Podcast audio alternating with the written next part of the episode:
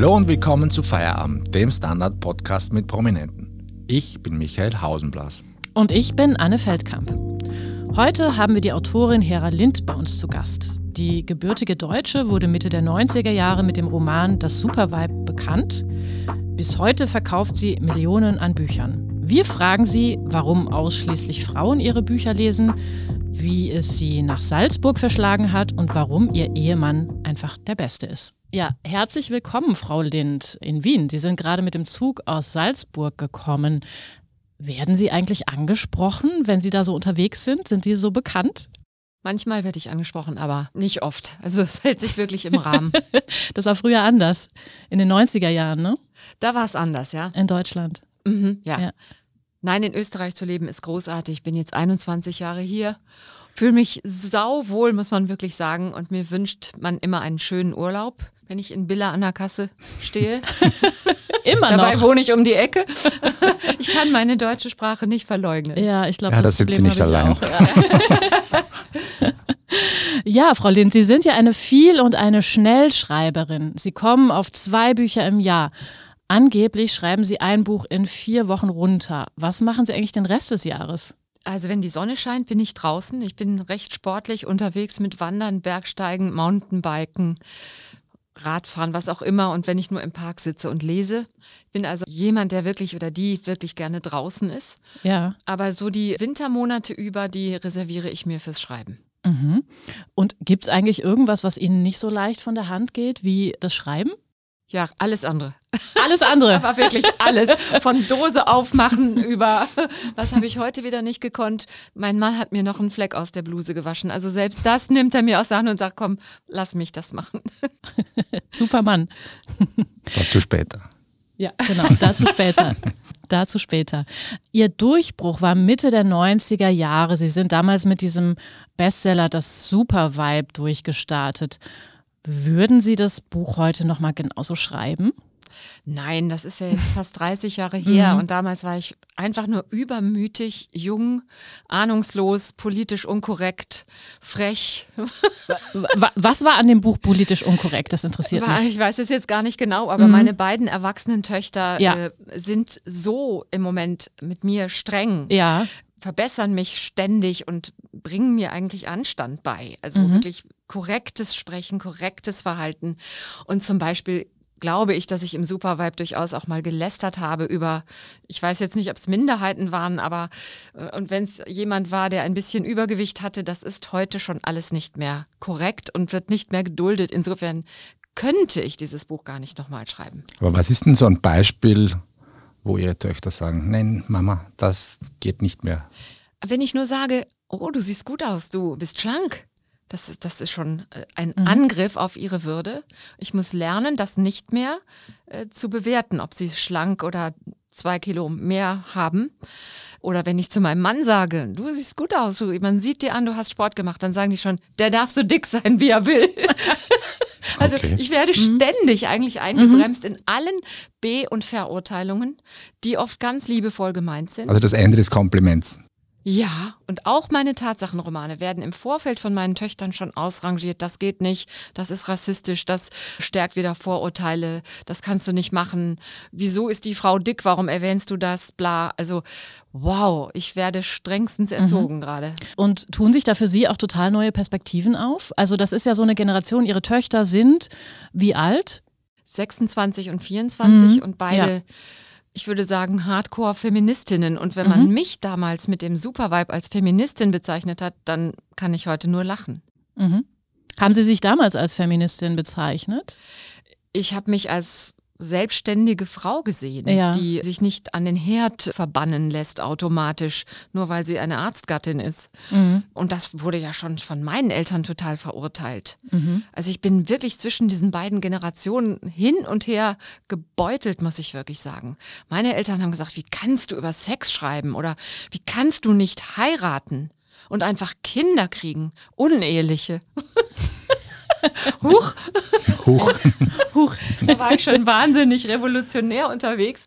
Und jetzt werde ich eben von der anderen Seite von meinen Kindern wieder so eingegrenzt. Also ich, ich bin immer noch in einem Lernprozess. Mhm. Das war ja so, dass dieses Buch damals quasi so eine eigene Sparte, ich nenne das jetzt einfach mal heitere, patente Frauenliteratur irgendwie mitbegründet hat. Warum haben denn damals diese Romane einen Nerv getroffen und warum passt das heute nicht mehr? Das habe ich gerade schon ein bisschen mhm. versucht zu erklären. Heute ist Feminismus etwas ganz anderes.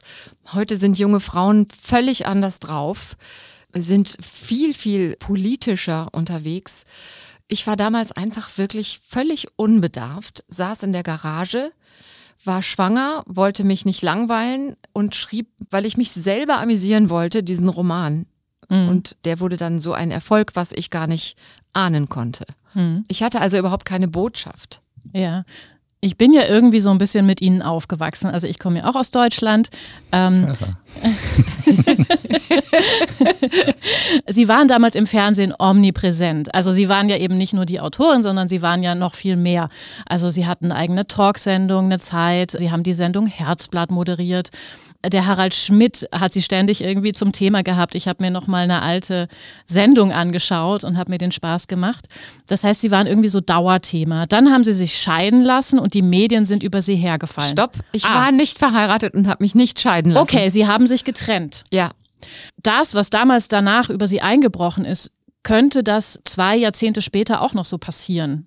Ich glaube nicht. Mhm. Ich glaube, auch heute wäre die Gesellschaft toleranter und weiter. Sie hat sich weiterentwickelt.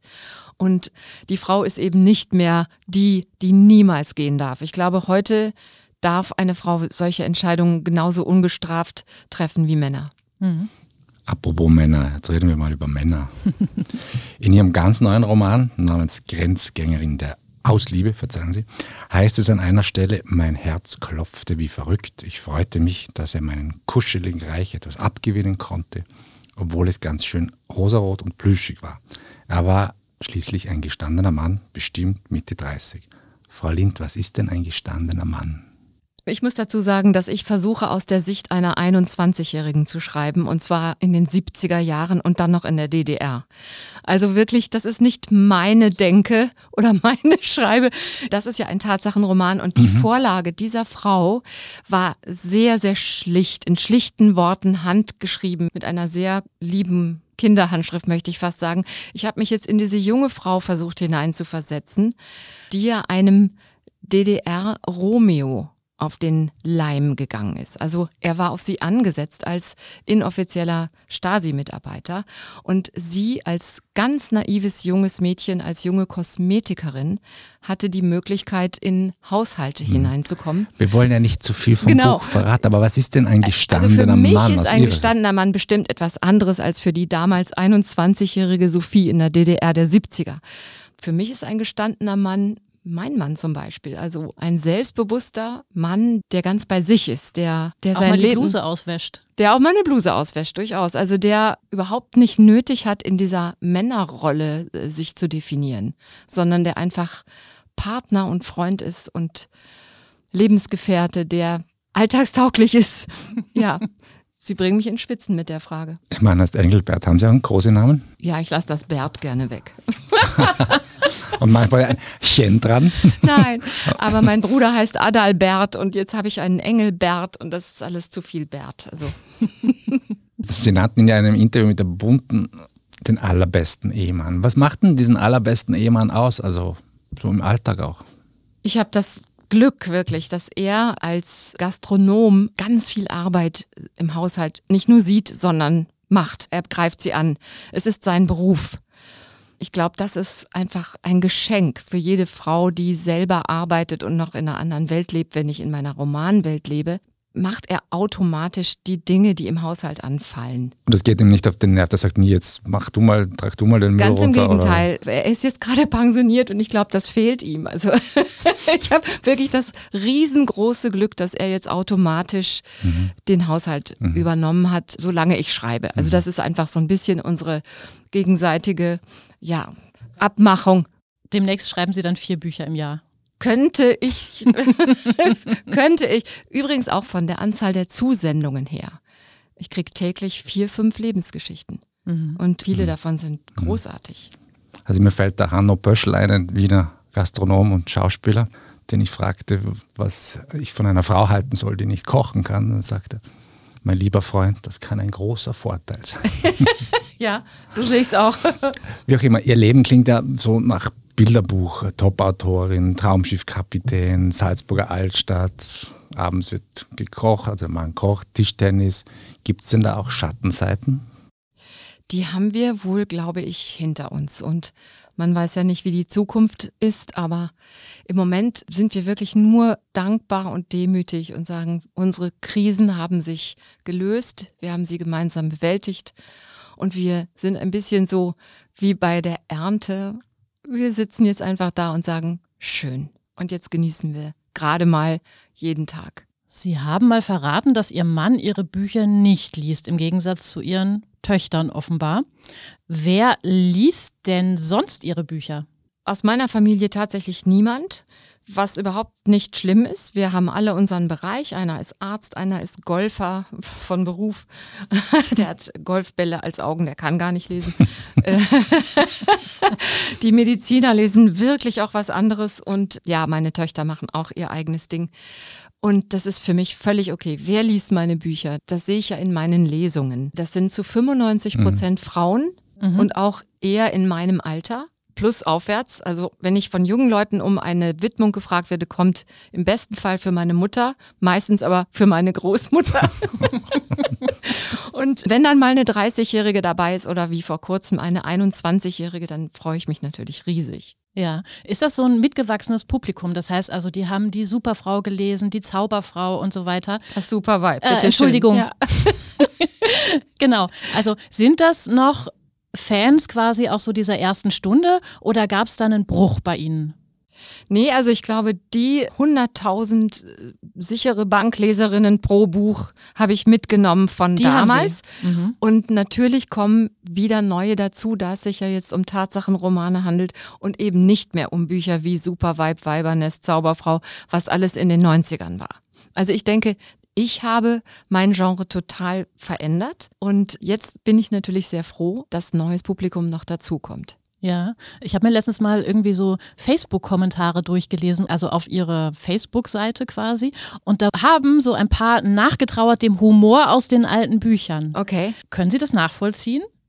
Kann ich nachvollziehen, aber in so Schicksalsgeschichten wie Die Hölle war der Preis, wo eine Frau dreieinhalb Jahre ins Zuchthaus kommt, weil sie versucht aus der DDR zu fliehen im Kofferraum, da ist ziemlich schwer Humor unterzubringen. Mhm. Da bleibt man bei dieser Geschichte und die ist nun mal tragisch und ernst. Ja, was wollen denn Ihre Bücher? Also sollen die sein Zerstreuung oder sollen die eine Botschaft haben?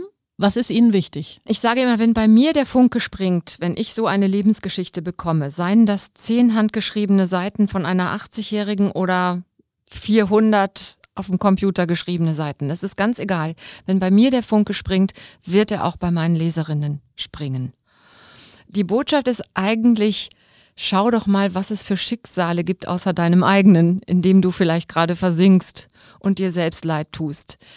Ich gehe jedes Mal so gestärkt aus so einer Geschichte raus, sowohl die, die ich gelesen habe, als auch die, die ich dann verwirklicht habe, und denke, was sind meine Sorgen doch klein. Also es ist fast ein therapeutisches Moment auch. Das ist auch auf jeden Fall dabei, ja. Mhm. Ärgert es Sie, dass Sie so wenige Männer in der Leserschaft haben? Überhaupt nicht. Gar nicht. Nein. Ich habe mal aus Spaß gesagt, wenn ein Mann behauptet, er liest meine Bücher, dann wechsle ich den Bürgersteig. Vor dem fürchte ich mich.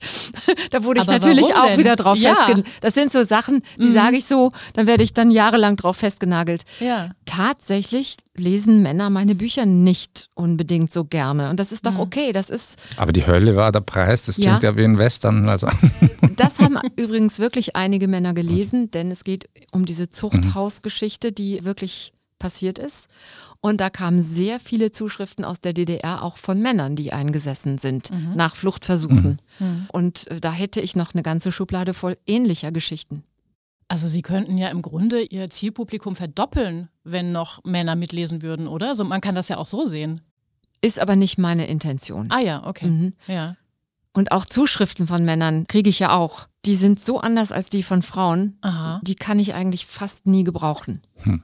Okay, woran liegt das? Also Letztens schreibt mir wieder einer, wie er in der Garage an seinem Keilriemen sechs Stunden gebastelt hat und so. Und dann denke ich, Mann, das ist doch das, äh, Total ja, uninteressant. Ja, und Frauen schreiben einfach von ihren Emotionen und von ihren Sehnsüchten. Das nimmt mich total mit. Und das, was die Männer so zu erzählen haben, was sie glauben, was ein Bestseller, die schreiben immer vorher, meine Geschichte würde drei Bestseller und eine Verfilmung und so. Und dann lese ich drei Seiten und denke, träum Von weiter. wegen. Der Keilriemen war die Hölle. Haben Sie sich jemals darüber geärgert, dass die Feuilletons ihre Bücher links liegen gelassen haben? Nein.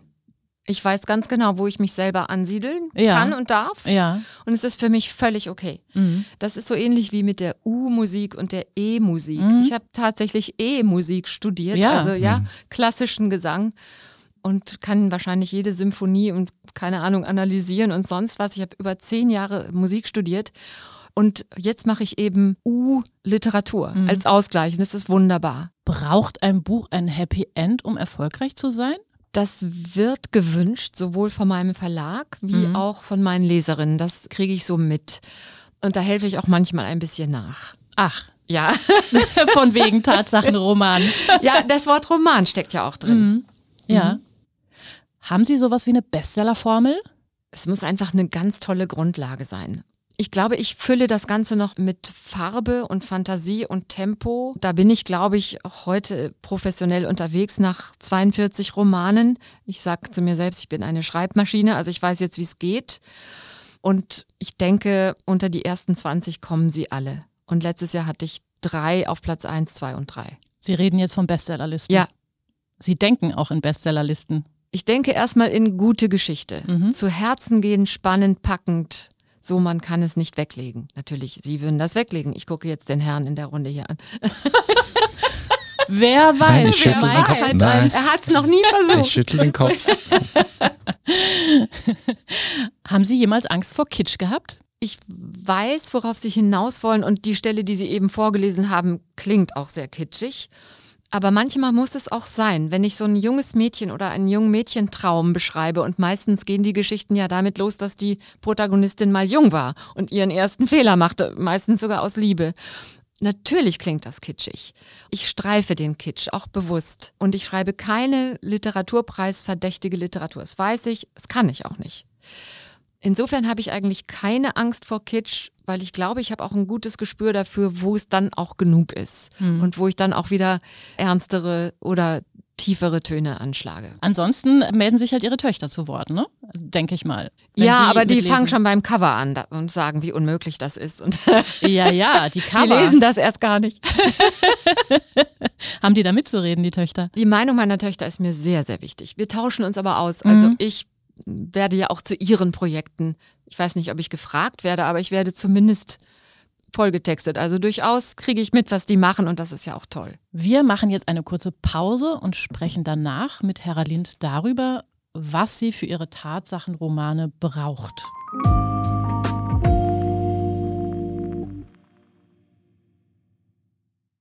Guten Tag, mein Name ist Oskar Bronner. Was man täglich macht, macht man irgendwann automatisch. Es wird zu einer Haltung. Sie können zum Beispiel üben, zu stehen. Zu Ihrer Meinung, zu sich selbst, für eine Sache. Wir machen das seit 1988 und es funktioniert. Der Standard, der Haltung gewidmet.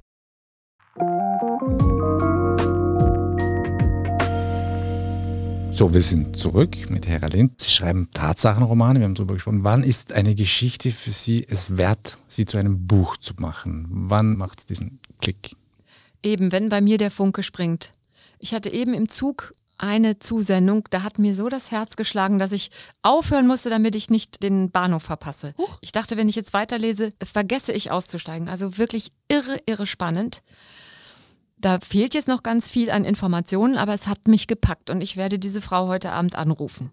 Das wird das nächste Buch. Weiß ich noch nicht, weil sie müsste noch einiges liefern. Ja. Aber also die Grundgeschichte hat mich total gepackt. Eine andere, die ich davor gelesen habe, hat mich mit tiefem Mitleid erfüllt, aber nicht gepackt. Diese Dame bekommt heute eine sehr freundliche und sehr persönliche, wertschätzende Absage. Mhm. Was braucht es, damit sie gepackt werden? Also was ist der Funke? wenn ich vor Spannung nicht aufhören kann und weiterlesen will und wissen will, wie es weitergeht und wirklich Herzklopfen beim Lesen habe und die Frau unbedingt kennenlernen will. Also es ist fast ein bisschen wie, wie so ein Blind Date oder so. Also dann will ich auch wissen, wer steckt hinter dieser Person. Mhm. Dann haben wir ja Glück, dass Sie ausgeschieden sind, sonst wären Sie jetzt schon in Budapest. Noch nicht ganz. Noch nicht ganz, fast. Wir haben gerade schon über Cover geredet und überhaupt ihre Bücher heißen zum Beispiel Männer sind wie Schuhe, Die Hölle war der Preis oder eben aktuell Grenzgängerin aus Liebe. Wer denkt sich denn diese Titel aus? Sie oder der Verlag oder ihre Töchter? Schön wär's.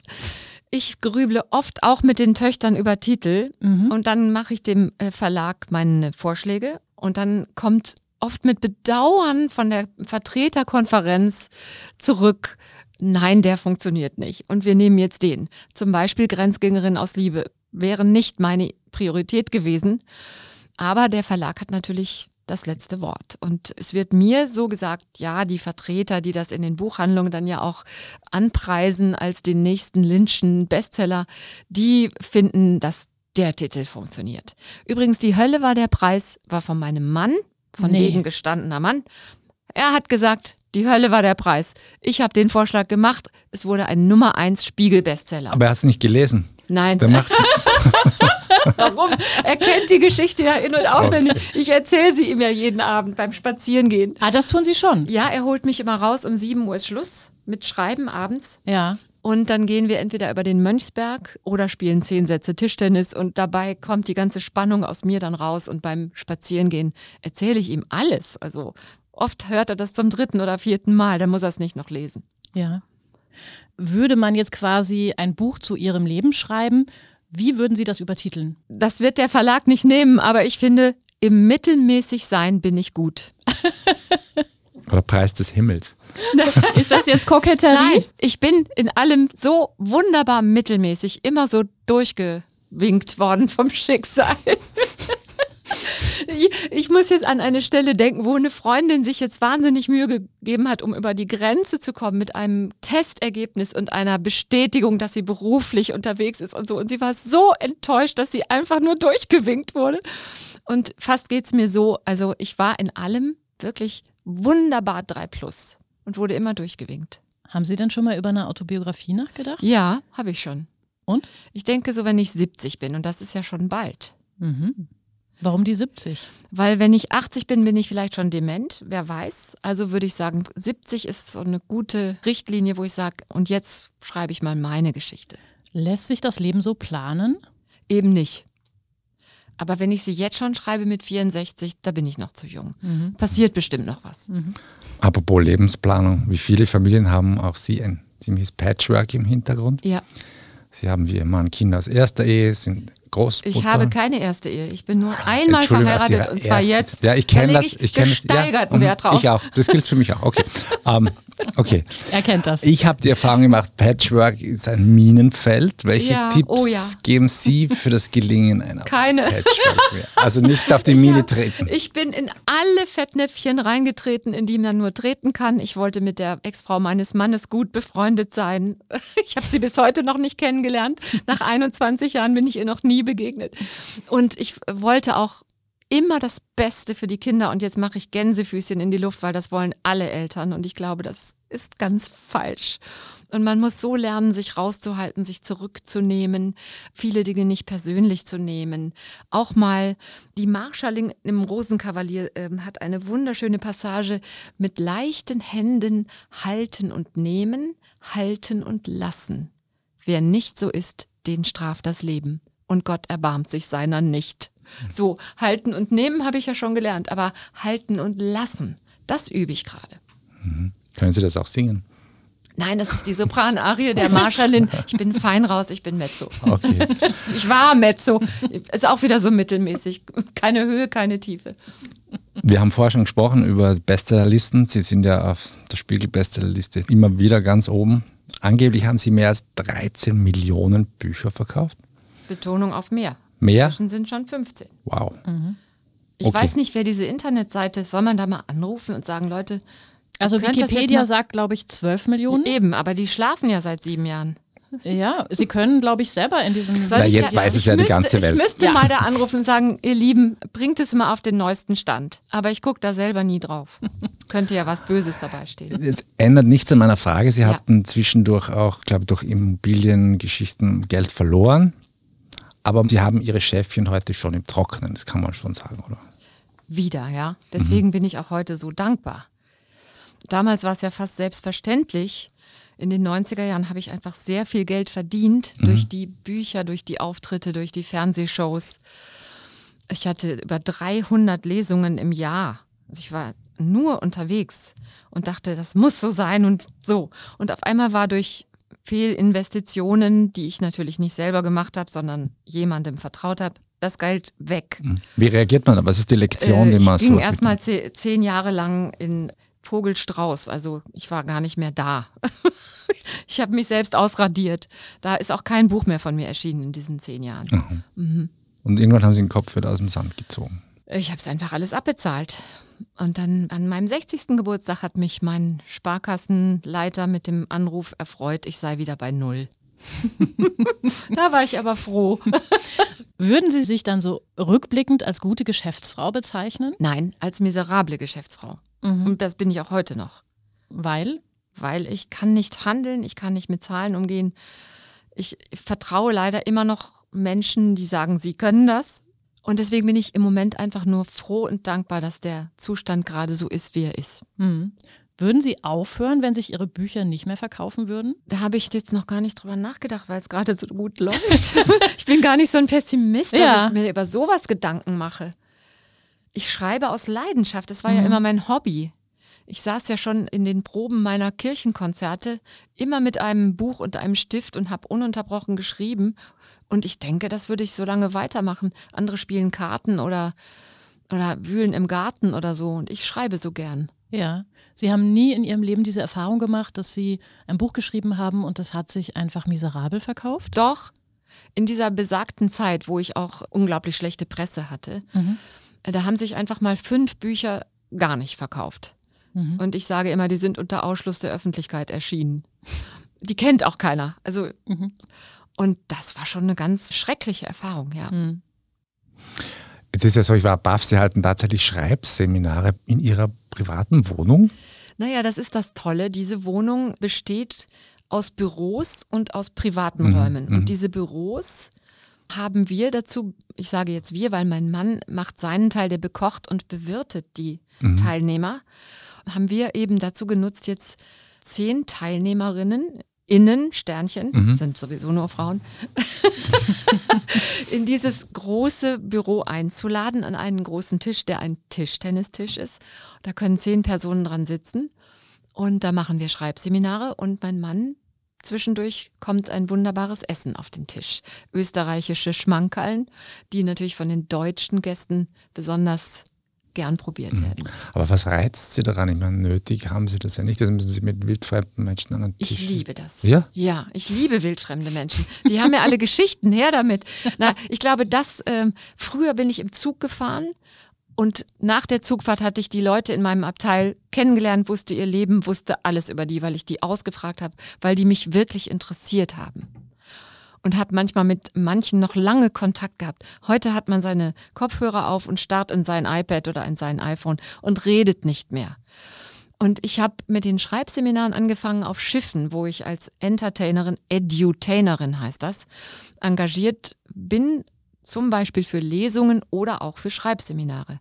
Und da habe ich einfach gemerkt, die Menschen, die da gekommen sind zu mir an den Seetagen, da können sie ja eh nicht weg von Bord, wie die sich geöffnet haben und was das auch für eine harmonische, fast familiäre Gruppe am Ende geworden ist. Und wenn die dann auf der Bühne stehen und lesen ihre Kurzgeschichten vor und ich sehe ihr Blatt in den Händen flattern vor Aufregung und die Familien stehen im Publikum und filmen sie und was ich da bewirken kann, wie die aus sich selbst herauskommen und etwas preisgeben aus ihrem Leben. Ich lasse sie immer eine Kindheitserinnerung aufschreiben. Wir erarbeiten ein paar Sachen, wie man das unterhaltsam machen kann und dann lesen die das vor. Und oft fließen Tränen, fast immer.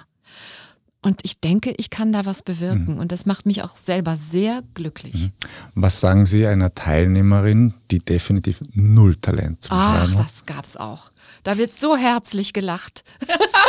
Nicht geweint. Es wird auch geweint, aber nein. Aber Letzt- sind Sie hatte- ehrlich dann? Ja, also wir haben uns gebogen vor Lachen und die Frau hat es dann auch selber, die musste dann mitlachen. Sie schrieb als Kindheitserinnerung ihre Bundesjugendspiele und las dann so vor, ihr müsst euch jetzt vorstellen, das Blatt zitterte so in den Händen, sie hatte ganz rote Flecken. Dann sagt sie, Rolle vorwärts auf der Matte, ich lande auf dem Boden, null Punkte. Stufenbarren, Unterschwung. Ich knalle mit der Hüfte gegen die Stange. Null Punkte. Und dann ging das so weiter und rennen und werfen und alles. Sie hat das so im Telegrammstil so vorgelesen und dann immer null Punkte. Und dann habe ich am Ende gesagt, liebe Frau sowieso, null Punkte. Und wir haben uns alle, alle wirklich in den Armen gelegen. Und ich habe sie dafür so gefeiert, dass sie den Mut hatte, an diesem Schreibseminar teilzunehmen. Und sie ist danach den Jakobsweg gegangen. Also mir gefällt es gut, es hat so was Ja. Surrealistisches. Ja, irgendwie, ne? da-? A rose Ja, is a rose ich, is a ich, rose. Ja. dass sie mir in Erinnerung geblieben ist unter den vielen hundert, Ja. die ich inzwischen hatte, bedeutet doch, dass sie eigentlich großartig ist. Absolut, ja. Wie ist das eigentlich? Lebt sich in Salzburg angenehmer als zum Beispiel in Bielefeld? Ist das eine ernst gemeinte Frage? Durchaus. Null Punkte. Ich, Ich lebte noch ja noch nicht mal in Bielefeld, ich lebte Ja. ja, in Sennestadt. Das ist eine Vorstadt. Die wurde für damalige Spätaussiedler, Spätheimkehrer, Schlesier und so weiter quasi aus dem Boden gestampft in den 60er Jahren. Und meine Eltern mit drei kleinen Kindern zogen dahin, weil es ein Eigenheim zu erwerben gab. Und da sah ein Haus aus wie das andere. Und heute, wenn ich, zum Glück bin ich da nicht mehr, weil meine Eltern leben auch nicht mehr. Aber wenn ich da noch war vor einigen Jahren, es ist die Trostlosigkeit in Tüten. Da will man nicht tot beim Zaun hängen. Da braucht immer wirklich viel Alkohol. hatte ich bei der Nachbarin unter dem Regenfass ein paar Bierflaschen versteckt, damit ich das überlebe. Aber gut, also wirklich nicht mehr. Und Salzburg geht ganz ohne Alkohol. Also großartig, ist einfach nur schön. Das wissen Sie doch. Sie kennen doch Salzburg, oder nicht? Und dann noch die Altstadt. Ja, aber die vielen Touristen normalerweise so. Selbst wenn da Touristen sind, dann bin ich umso glücklicher, da leben zu dürfen. Mhm. Gibt es irgendwas, an was Sie sich in Österreich noch nicht gewöhnt haben? Auch nach 21 Jahren nicht? Ich habe mich sofort an alles gewöhnt. Mhm. Zumal ich wirklich sehr freundlich und herzlich aufgenommen wurde, trotz meines deutschen Akzentes. Na, Anne, nimm dir ein Beispiel. also verzeih, liebe Anne, haben Sie manchmal Probleme mit dem Piefke-Image? Sie haben von dieser Bildergeschichte erzählt. Ja. äh, Ja, wenn wir wandern gehen und ich frage Leute nach dem Weg, dann sagt mein Mann immer, lass mich doch fragen. Oder ich erkläre den Leuten den Weg, das ist ja noch viel schlimmer. Sagt er, lass das doch. Du bist Deutsche, sei doch still. Aber das ist alles äh, mit großem Humor zu nehmen und ich fühle mich einfach nur wohl und bin wirklich überglücklich. Sie wohnen in Salzburg, einen Steinwurf von Mozarts Geburtshaus entfernt, in einem Haus aus dem 14. Jahrhundert. Ich meine, es ist nicht zynisch, aber durch die Pandemie dürfte es doch dort um einiges erträglicher sein jetzt, oder? Es ist sehr ruhig. Es hat sich fast ein Schleier über die Stadt gelegt. Ja, wir genießen das durchaus, wenn wir spazieren gehen. Und wir freuen uns aber auch wieder, wenn das Leben zurückkehrt. Mozart hasst ja Salzburg. Kann ich gar nicht verstehen. er hat so schöne Musik geschrieben, dem muss es doch gut gegangen Aber der sein. kam auch nicht aus Bielefeld. Der kam auch nicht aus Bielefeld. Das ist die richtige Antwort. Äh, Frau Lind, welches ist denn Ihr Lieblingsbuch? Ich meine jetzt eines, das jemand anderer geschrieben hat. Ein Lieblingsbuch gibt es da, glaube ich, nicht. Ich mache immer Konkurrenzbeobachtung und lese Ach. selbstverständlich auch das, was im literarischen Quartett besprochen wird. Und da mag ich einige Autoren sehr und habe da ganz großen Respekt vor ihrer Schreibkunst und denke immer, da kann ich noch viel lernen. Aber ein besonderes Lieblingsbuch habe ich nicht. Wer ist denn eigentlich so Ihre direkte Konkurrenz in diesen Bestsellerlisten? Also gibt es da irgendwie so Autoren, Autorinnen, also wo man so ein bisschen um die Plätze rangelt? Also früher hätte ich gleich vier, fünf Namen gesagt. Das war nämlich die sogenannte Frauenliteratur. Heute mit den Tatsachenromanen, glaube ich, habe ich mir wieder eine Nische erarbeitet. Da ist, glaube ich, niemand, der auch Tatsachenromane und zwar ausschließlich schreibt. Insofern glaube ich, bin ich da konkurrenzlos. Mhm. Hätte aber auch kein Problem, wenn jetzt noch zwei, drei Autorinnen oder Autoren das auch machen würden. Ich bin mit den anderen auch befreundet und auf WhatsApp und wenn ich ein neues Buch von jemand im Schaufenster entdecke, dann schicke ich ihr das oder sie schickt es mir und das ist schön. Ich sehe es nicht als Konkurrenz. Mhm zurück zu Ihrer Karriere als Musikerin. Sie haben ja Ausbildung als Opernsängerin. Singen Sie noch unter der Dusche oder irgendwie? Oder? Auf Schiffen. Auf Schiffen singe ich noch. Mhm. Da können die Leute ja nicht weglaufen. Na, ich habe da so einen Spaß. Früher habe ich halt nur so ganz ernste geistliche Musik gemacht. Ich habe hunderte Matthäus-Passionen, äh, Johannes-Passionen, die Requien rauf und runter, H-Moll-Messe, also dieses ganz akademische, mhm. mhm. das habe ich gemacht aus dem FF. Und äh, wirklich jahrelang, 16 Jahre lang habe ich davon gelebt und war in meiner Mittelmäßigkeit gut. Und heute, wenn ich auf so einem Schiff so ein Unterhaltungsorchester habe und singe jetzt so eine Knef, für mich so als mhm. rote Rosen regnen oder nur nicht aus Liebe weinen oder irgendwie sowas aus dem Unterhaltungsbereich, dann habe ich einen Spaß. Äh, wie gesagt, die Leute haben ja auch schon Alkohol getrunken wenn sie in so eine Show gehen. Es ist zu ertragen. ähm, nur nicht aus Liebe weinen. Ich habe vergangene Woche ein Interview mit einer erfolgreichen deutschen Partnervermittlerin geführt, die meinte, romantische Liebe gehöre zur Natur des Menschen, was sogar Evolutionsbiologen bestätigen würden. Allerdings stelle sie fest, dass das Gefühl für Romantik bei vielen Menschen verloren gegangen sei. Würden Sie ihr beipflichten? Und wenn ja, warum? Ich glaube, bei jungen Leuten ist es heute sehr schwer, eben durch die unfassbar großen Möglichkeiten, Partner zu finden, eben auf Tinder zum Beispiel, die Wisch und Weg. Auch das habe ich noch nie gemacht, aber ich bin fasziniert, wenn meine Kinder mir davon erzählen. Und wie sie auch gekränkt sind, durchaus, wenn ihnen medial, wenn sie abgelehnt werden oder wenn sie weggewischt werden oder wenn einer nicht zum Date kommt. Und ich denke so früher, wenn ich die alten Geschichten lese von meinen alten Damen, wie sie ihre Männer kennengelernt haben, am Dorfbrunnen, beim Gesang der Volkslieder, Lieder. Dann kam der aus dem Nachbardorf und dann waren sie auf dem Tanzboden und nach dreimal Treffen waren sie verlobt. Das hört sich alles viel romantischer an, obwohl es das wahrscheinlich gar nicht war. Aber dennoch bin ich eigentlich ganz froh, dass ich genau in der Zwischenzeit jung war und eigentlich ziemlich viele gute Möglichkeiten hatte, potenzielle Partner zu treffen. Sie haben Ihren Mann am Schiff, glaube ich, kennengelernt, stimmt das? Den habe ich auf dem Schiff Singen, Haben Sie mit Ihrem Gesang gelockt? Oder? der lebte in Kalifornien, ist übrigens nicht der Kapitän, wie immer wieder kolportiert wird. Er hm. war der General Manager, der Hotelmanager. Mhm. Also der, der mit den Menschen zu tun hat, während der Kapitän ist ja der Fahrer. Der steht da auf seiner Brücke und so. Und der kam irgendwie und fragte den Kreuzfahrtdirektor, der mit den Künstlern arbeitet, wer ist die? Warum sitzt die an Bord, äh, an Deck und lacht sich kaputt? Und ich las mein eigenes Buch. Das Supervibe hatte ich wieder mal rausgeholt. Wenn ich mich selbst aufheitern will, lese ich ja nur eins meiner alten Bücher, dann lache ich schallend. Ist ja mein Humor, logisch. Und dann fragte er also, wer ist die, was kann die? Und dann hat der gesagt, ja, kennst du die denn nicht? Die moderiert Herzblatt und die ist in Deutschland ganz bekannt. Und er war, lebte in Kalifornien und kannte mich nicht und würde auch nie ein Buch lesen, also ein Roman. Und äh, so unbeeinflusst hat er mich angesprochen und mich gefragt, ob ich Lust habe, mit ihm morgen in Bombay, heute heißt es Mumbai, an Land zu gehen. Und so haben wir uns kennengelernt. Wunderbare Geschichte zum Schluss. Wir danken Ihnen herzlich. Ist schon wieder um? Ja, ist schon wieder um. Oder haben Sie noch eine Frage an uns? Wie kommt man zum Standard? Und warum unterhaltet ihr euch mit mir? Wie kommt man zum Standard ist auch eine lange Geschichte, oder Mike? Mhm. Mhm. Das ist eine andere Folge. Habt ihr Germanistik studiert? Ich übrigens auch. Ja, aber ja. ich habe es trotzdem nicht geschafft zum Standard. Ja, ich habe Germanistik tatsächlich studiert und irgendwas mit Medien. Ja, okay. Ja. Hab dann aber noch einen kleinen Umweg gemacht. Also wäre vielleicht auch ein Roman eventuell. Wir könnten ja mal die Rollen tauschen und andersrum plaudern. Ich würde gerne ja. Fragen stellen. Ja, das glaube ich, ich weiß, sofort. Ich, hat jetzt keinen Platz. Wir machen mal eine Patchwork-Folge. Wir machen ja, mal eine das wäre schön. Das wäre schön.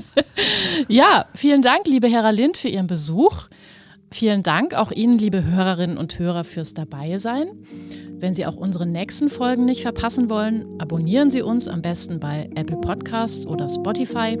Unterstützen können Sie uns mit einer 5-Sterne-Bewertung. Das war Feierabend, der Standard-Podcast mit Prominenten. Tschüss. Und ciao. Oder tschüss heute. Ja, und tschüss heute. Servus. Das geht besser.